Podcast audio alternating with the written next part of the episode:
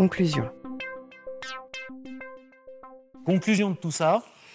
Ce projet, l'idée c'était de changer l'espace pour pouvoir apprendre autrement, pour qu'il devienne un outil de performance au service des objectifs. On change le temps. On est passé de cours de 30 heures, tous pareils, à 100 heures de travail étudiant. L'année passée, c'était 27 heures, on est passé à 24 heures. On tend à diminuer le temps de face à face, 40 élèves maximum. On change le métier d'enseignant, beaucoup moins de face à face, beaucoup plus d'accompagnement, d'ingénierie. Ça veut dire que on ne juge plus un prof sur son nombre d'heures de cours. Donc on a revu notre manuel de la faculté pour dire, au fond, aujourd'hui, pour nous à l'EM c'est quoi un prof? Ben, Ça fait de l'ingénierie, ok, ça accompagne des étudiants, ok, ça fait de la recherche, ça fait de la publication, mais on ne compte plus la charge de travail d'un prof en heures de face à face. évidemment, euh, un exemple concret, si je fais un cours sur mon campus dans un programme, ça a une certaine une heure à une certaine valeur. Si je fais mon cours sur les différents campus de mon programme. C'est un niveau 2, parce que c'est un peu plus de boulot. Et accessoirement, c'est un peu plus de temps, parce qu'aller à Casa, c'est 2 heures d'avion, mais aller à Shanghai, c'est 10 heures. Et puis quand vous avez une grande carcasse comme moi à caser, parce qu'on ne voyage pas en première, hein, on voyage euh, en classe standard, euh, les fauteuils sont étroits, donc ça a un peu plus de valeur. Si j'anime en formation continue une formation pour des dirigeants de groupes internationaux, ce n'est pas non plus la même chose ça a un peu plus de valeur. Donc une heure n'égale pas du tout une heure. Et c'est pareil, si j'ai la responsabilité pédagogique d'un cours sur un programme, d'un cours sur tous les sites, ou d'un programme entier, ça n'a pas le même poids. Donc on individualise beaucoup, ça veut dire quoi être enseignant aujourd'hui, et on s'interroge beaucoup.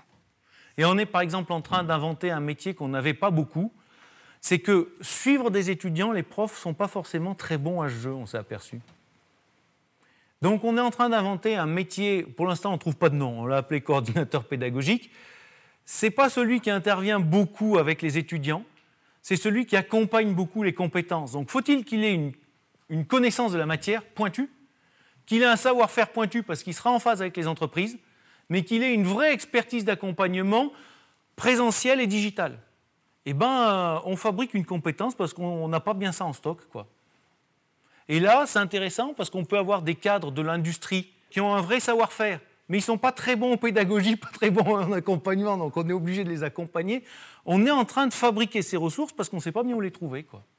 Et on a des profs qui nous disent on en a un peu marre de la salle de classe, faire des cours même en classe inversée, mais accompagner des élèves, ça, c'est bien. quoi. Ok, ça veut dire quoi accompagner? C'est quoi les critères de qualité, retour d'expérience?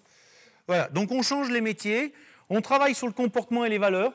Ça veut dire quoi l'empathie, le travail collaboratif, l'innovation? Toute l'interrogation que vous avez ensemble, ben, forcément on l'a.